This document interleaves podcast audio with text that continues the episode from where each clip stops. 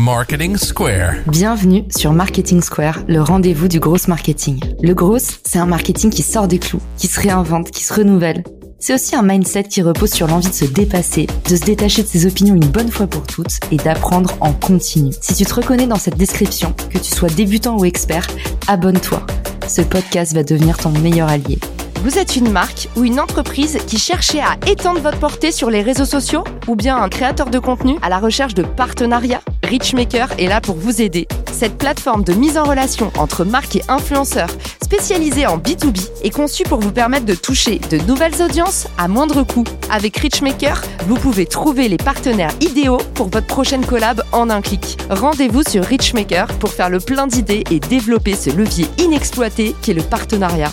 Bon épisode à tous Bonjour à tous et bienvenue dans ce nouvel épisode de Marketing Square. Aujourd'hui, je suis accompagnée de Patricia Cloarec Cyprien. Patricia est coach, auteur et fondatrice de l'école du coaching inclusif le monde du travail, c'est parfois un champ de bataille, un champ miné. On sait plus trop où mettre les pieds. On passe notre temps à marcher sur les œufs. Et puis parfois, on doit faire face à des profils qui sont explosifs, colériques. Tout le monde est différent. Et dans des open space, ça donne des mélanges un petit peu détonnants.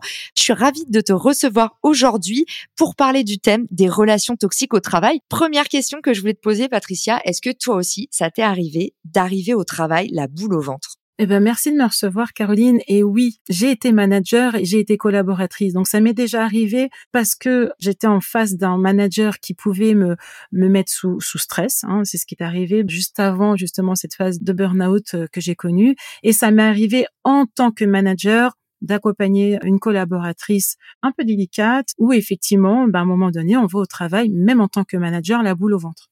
Et du coup, Patricia, comment est-ce qu'on définit une relation toxique? Comment est-ce qu'on fait pour pas aussi euh, recruter peut-être son futur bourreau, en tout cas quelqu'un qui va potentiellement bah, être toxique pour nous, pour euh, notre entreprise, pour les autres employés. La première chose qui me vient là quand j'entends ta question, c'est quelque chose de très simple, s'écouter. Parce que finalement, quand on reprend toutes ces relations toxiques qu'on a pu avoir après coup et qu'on les reprend à froid, je pense que tous, on a eu ce petit truc au début à l'intérieur de nous qui nous a dit cette intuition, qu'il allait se passer un truc ou que quelque chose n'allait pas. Une sensation, des fois ça peut être qu'une sensation, mais on l'a tous eu. Donc on va en reparler tout à l'heure dans l'échange, mais qu'est-ce qui fait qu'on ne s'écoute pas à ce moment-là? C'est la question aussi qu'on peut être amené à se poser. Après, est-ce qu'on repère une personne comme ça en disant on peut mettre une étiquette en voyant quelqu'un, boum, elle est toxique? Je ne crois pas parce que personne n'est fondamentalement toxique. Maintenant, est-ce que dans la relation, je me sens euh, parfaitement à l'aise? C'est des questions qu'on va pouvoir se poser plus que chercher à identifier une personne. On est tous sujets aux intuitions, particulièrement les, les hypersensibles. Par contre, la frontière, elle est fine finalement entre euh, parfois nos intuitions et entre des préjugés. Deuxième chose que je voulais voir avec toi, Patricia, outre les préjugés, parfois on est aussi dans l'urgence de recruter, donc on n'a pas vraiment le choix. Dans ces cas-là, comment est-ce que on place la barre entre euh, potentiellement un recrutement qui va se révéler être une bonne surprise ou quelque chose qui va euh, complètement anéantir tout le travail et l'esprit d'équipe qu'on essaye de créer? Sur le premier point que tu amènes, il y a quelque chose d'important pour moi, c'est de distinguer la sensation physique ou le, le sentiment qu'on peut avoir. Et de l'autre côté, il y a le mental. Le préjugé va pas venir du cœur, il va pas venir du corps. Le préjugé va venir d'une représentation mentale, d'une traduction mentale de quelque chose, mais qui n'a rien à voir avec la relation ou qui n'a rien à voir avec des fois même la personne. Là, on va être dans le préjugé. On a une autre information qui est plutôt en ressenti, qui est plutôt en sensation physique. Celle-là, elle ment pas, elle peut pas mentir. Cette information-là, elle ne dit rien de l'autre personne, mais par contre, elle dit quelque chose sur la relation. Il peut pas y avoir de danger si on ne fait plus cet amalgame entre le mental et son bruit et le ressenti. Donc toi, tu nous dis, le corps ne ment pas. Si une personne vous fait sentir mal à l'aise, déjà, on évite à tout prix de la recruter ou de rejoindre son entreprise. Mais en fait, il faut croire les signaux du corps qui ne trompent jamais. Et ça, c'est le plus difficile parce qu'on est conditionné et surtout dans notre société occidentale française, on valorise énormément ce mental. On a l'impression que c'est ce mental qui dit juste que on ne croit que ce qu'on voit, tout passe par la tête. Je prends les, profils atypiques. On leur a appris dans la scolarité à se détacher de ses émotions, de se détacher de ses ressentis, de ses intuitions pour leur dire que OK, tu vas être validé, conforme si tu arrives à fonctionner avec ton mental. Donc en fait, on, se retrouve avec plein de personnes qui fonctionnent avec leur tête. De fait, tu vois, il y a typiquement ce genre d'expression qui me dérange dans le monde du travail, c'est je l'ai pas senti. Et je trouve que c'est d'une violence inouïe. Passer des entretiens avec des collègues et avoir entendu dans ma vie pro, je la sens pas. C'est un sentiment que j'ai combattu toute ma vie parce que je trouve que c'est excluant d'écouter ses intuitions. Et oui. Alors là, tu vois, Caroline, je vais prendre ça à contre-pied, mais finalement, en ne le faisant pas, qui est-ce que tu exclus? C'est toi. Donc oui, c'est excluant, mais la personne que ça exclut quand on ne s'écoute pas, c'est soi-même. Les profils atypiques sont des personnes qui sont extrêmement généreuses, empathiques, tournées vers l'autre, avec un système de valeurs et un système émotionnel qui sont très connectés. Et en plus, cette valeur de justice, c'est quelque chose qu'on partage beaucoup. Pour rester juste, en fait, on va décider de s'exclure soi-même et vivre dans des situations compliquées pour nous. Tout à l'heure, tu m'as demandé si j'avais déjà vécu ça en tant que manager. C'est ce que j'ai vécu et en plus, ça vient faire le point avec ta deuxième question parce qu'en plus, j'étais dans un recrutement dans l'urgence. Je suis enceinte, je dois remplacer une collaboratrice qui s'en va et ça doit se faire avant mon départ en congé maternité et il faut que j'embauche vite. Et en fait, cette valeur de justice veut qu'on donne sa chance à tout le monde, veut que même s'il y a une sensation de je le sens pas, c'est vrai, c'est violent, je le sens pas.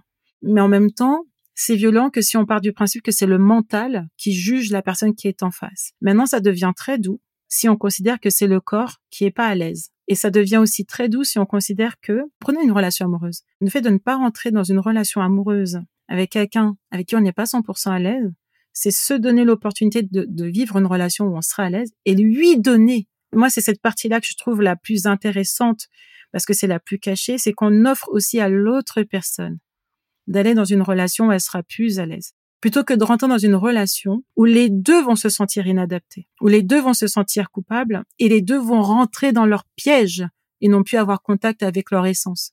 Donc quand on dit je le sens pas finalement, on parle que de soi, on parle pas de l'autre. Je pense que ça résonnera très fort chez beaucoup de personnes parce que c'est vrai qu'on nous apprend, on nous conditionne beaucoup à justement euh, pas trop ressentir des choses et c'est vrai qu'on le paye, on trinque et tu viens de le rappeler, ça t'est arrivé même à toi. Donc vous voyez ceux qui nous écoutent, ça arrive même à des coachs émérites, ça arrive à des gens bien. Voilà, on a tous des situations d'échec dans le monde du travail.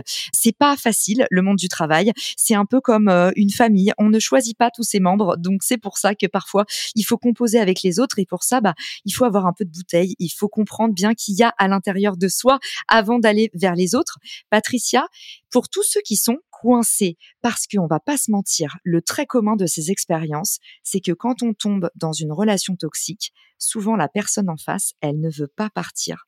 Pour certains, vous allez être harcelé, c'est-à-dire que la personne bah, continue à revenir sans arrêt, sans arrêt, remettre que ce soit des menaces, des agressivités du quotidien, vous faire sentir mal, vous faire culpabiliser, vous dire que vous n'êtes pas à la hauteur, vous rabaisser. À côté de ça, en fait, souvent, on est pris dans le monde du travail où euh, soit tu es entrepreneur et euh, tu peux pas licencier cette personne, ou alors tu es employé, tu as une super opportunité professionnelle et tu dis bah non, c'est à ce collaborateur-là de partir, ou alors tu es sous l'emprise d'un manager toxique qui te dit mais tu pourras jamais rien avoir à cette hauteur. Ça, j'ai beaucoup, beaucoup reçu de témoignages avec des managers en fait qui te disent que tu n'es rien et que tu ne pourras pas trouver autre chose. Comment est-ce qu'on fait pour s'en sortir? Il y a un point commun dans les trois situations. C'est que on peut attraper la personne. Pour jouer, il faut être deux. Et c'est pas pour la mettre dans un sens culpabilisant du tout, c'est juste élever le niveau de conscience qu'on est dans un jeu et non pas qu'on le subit. Pour moi, ça change tout. Parce que si je subis quelque chose, je suis euh, en anglais armless, quoi. je, je peux rien faire, j'ai des bras qui m'en tombent et je peux qu'essayer de me défendre. Alors que si je suis consciente que je suis dans le jeu, je peux décider de ce que je vais faire pour modifier mon comportement aussi dans ce jeu. Donc bien sûr, le plus simple, si on arrive en amont, c'est de ne pas y rentrer. Il y a des techniques euh, quand on commence à être alerte pour ne jamais rentrer dans ce type de jeu dès lors qu'il se présente. Maintenant, je suis dedans. Qu'est-ce qui fait qu'un manager arrive à me faire croire que je ne trouverai rien ailleurs? C'est parce que je le crois déjà. Qu'est-ce qui fait que je suis entrepreneur et j'ai un partenaire? Et c'est pas le partenaire qui est toxique, hein, mais notre relation de partenaire, elle est toxique voilà, j'y vais avec tout mon cœur. Mon partenaire est orienté complètement euh, business et, en fait, moi, je me retrouve à m'oublier dans cette relation euh, avec mon partenaire. c'est parce que je crois que je ne vais pas trouver mieux ou je crois que si je n'ai pas ce partenaire, j'en aurai plus jamais d'autres et que donc je vais mettre toute ma famille sous les ponts. Il y a quelque chose en moi. Moi, j'aime bien parler de bouton. J'ai un bouton que cette personne active. Mais pour qu'elle active le bouton, faut que je l'ai. Et le problème de ce bouton, c'est que s'il est inconscient, en fait, il va s'activer comme un petit fou. Dès lors que la personne va approcher le doigt du bouton, il va déjà s'activer. Il va même pas avoir besoin qu'on le touche. Plus, en fait, je vais travailler sur qu'est-ce que je cherche dans la relation? Quels sont mes propres besoins? Est-ce que dans cette relation avec cette personne, je cherche à être validée?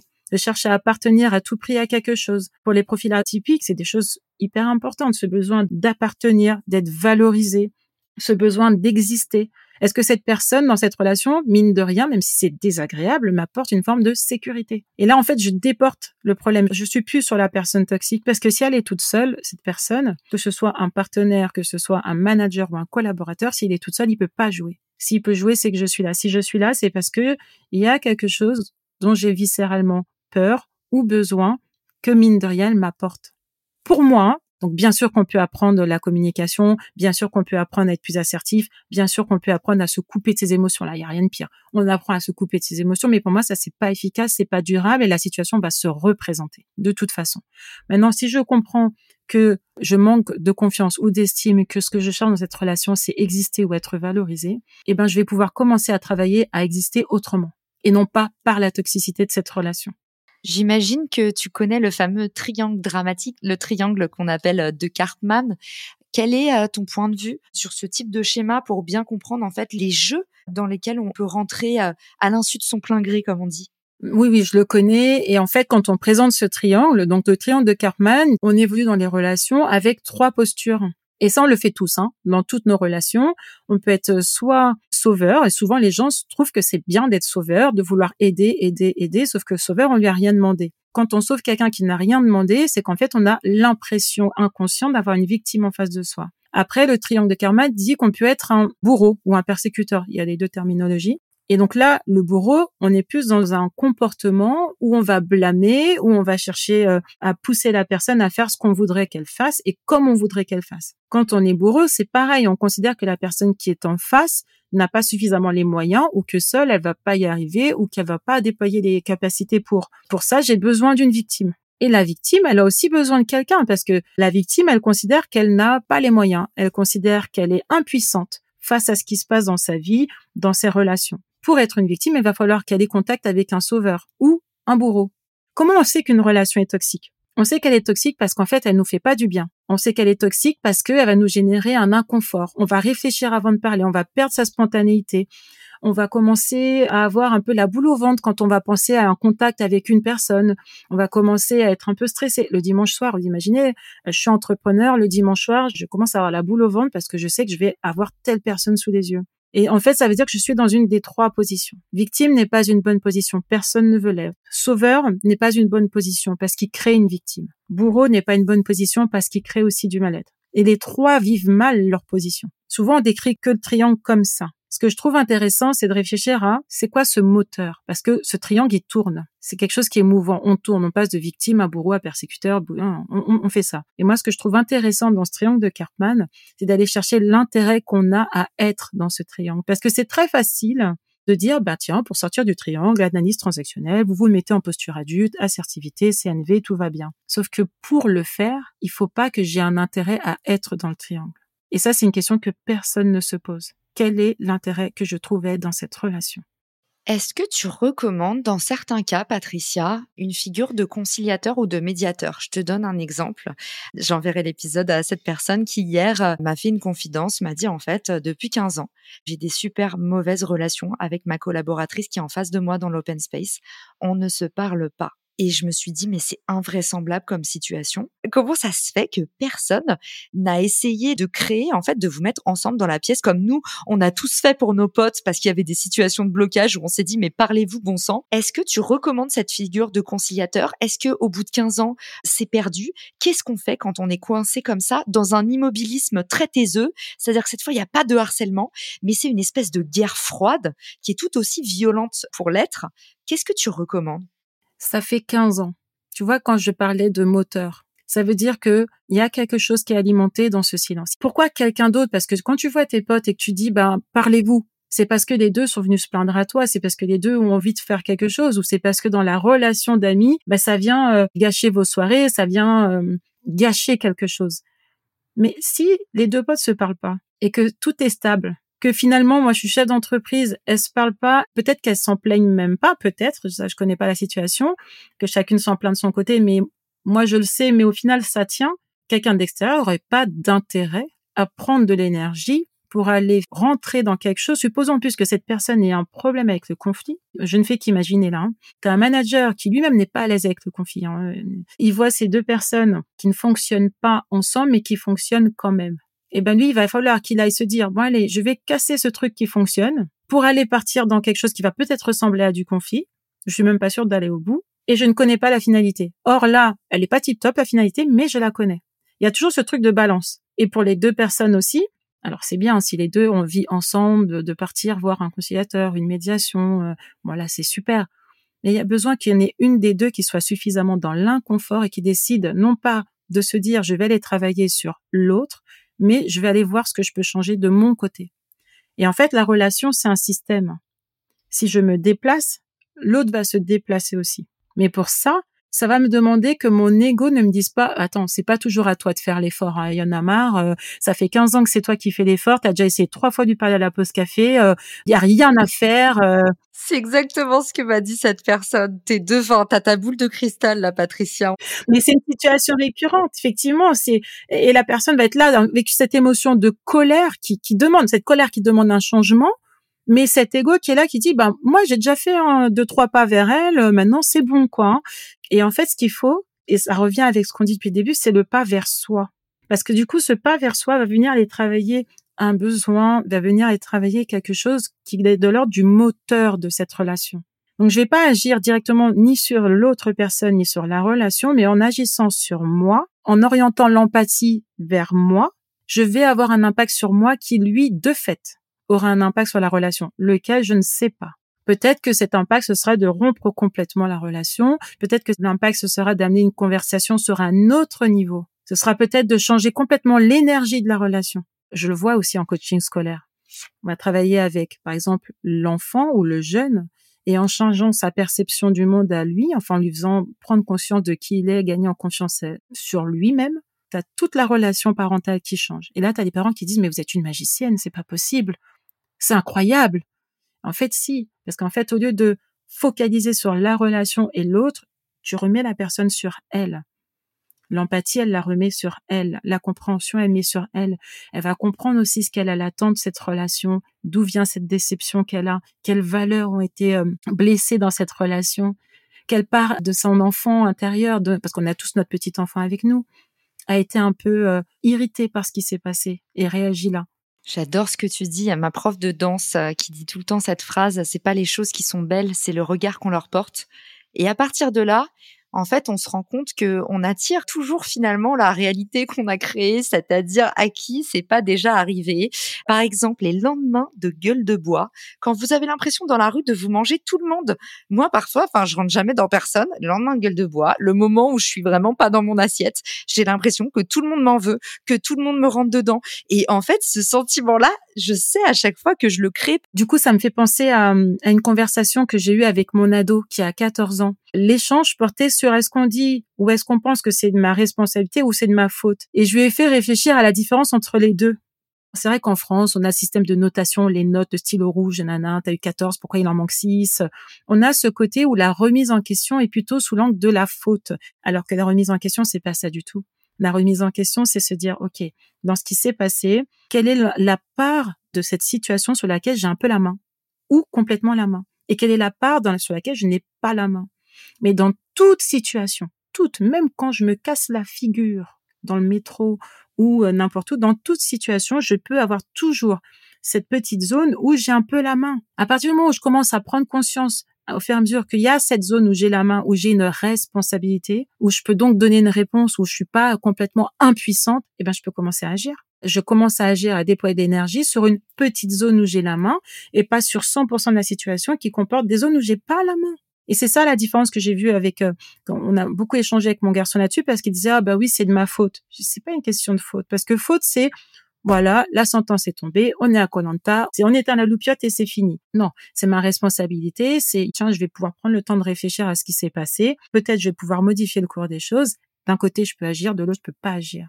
problème de la relation toxique, quand on en parle, on a toujours la sensation qu'il y a une personne qui agit et mal et une autre qui peut pas agir. Patricia, merci pour cet épisode magique. C'est des mots qui vont résonner très fort chez les auditeurs.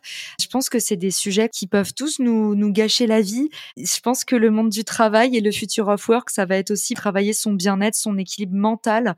Et euh, au fur et à mesure que nos relations, elles se euh, démultiplient, si par exemple vous êtes entrepreneur et vous recrutez des équipes ou vous montez en gamme et vous devenez manager, ou alors vous venez d'arriver dans le monde du travail et vous rejoignez une plus grande entreprise, elles se complexifie parce que plus vous allez avoir de responsabilités, bah plus, euh, comme nous disait Patricia, ce sera pas votre faute, mais quand même, il incombe que des gens vont compter sur vous, donc vous aurez trois fois plus de risques de décevoir potentiellement, et ça c'est pas évident aussi comme charge mentale à accepter. Et puis voilà, le monde du travail, en fait, c'est des relations qu'on n'a pas choisies, donc c'est parfois complexe. J'espère que cet épisode vous fera du bien à tous ceux qui nous écoutaient et qui vivaient des situations pas faciles au travail. Et puis, bah, j'espère, Patricia, qu'on te réaccueillera dans un nouvel épisode parce que vraiment, tes paroles euh, nous ont touchés en plein cœur et merci pour toutes les clés que tu nous as transmises aujourd'hui. Eh ben, merci beaucoup pour l'invitation et pour tes questions. Et ce sera avec plaisir de pouvoir échanger encore. Où est-ce qu'on peut t'envoyer des mots d'amour, des mots de remerciement, des colombes, des messages ou se procurer ton excellent livre qui m'a accompagné cet été, repérer et coacher les profils atypiques? Le plus facile, ce sera de me contacter euh, sur LinkedIn. J'ai aussi une page Instagram où je suis très active avec Sequoia Coaching, donc c'est le nom de, ma société. Et après, on peut toujours m'envoyer un mail. Peut-être on pourra mettre le mail euh, en bas en commentaire euh, du podcast. Je sais pas ce que tu en penses avec grand plaisir et je me dis que ça fera certainement euh, du bien de pouvoir te contacter, te suivre euh, ou commander ton livre à tout un tas de personnes qui peuvent voilà au quotidien être dans des situations de harcèlement dont on ne sait pas comment sortir avec quelqu'un qui nous lâche pas à la grappe et qui nous pourrit la vie. On n'oublie pas qu'on a tous notre rôle à jouer et que on devient acteur. Il faut qu'on arrête de se rabaisser, il faut qu'on reprenne du poil de la bête et qu'on passe à l'action. Merci Patricia, merci à tous pour votre écoute et à bientôt pour un nouvel épisode de Marketing Square. Ciao Si cet épisode te plaît, tu peux le partager en me taguant ou lui laisser 5 étoiles sur Apple Podcast. Marketing Square.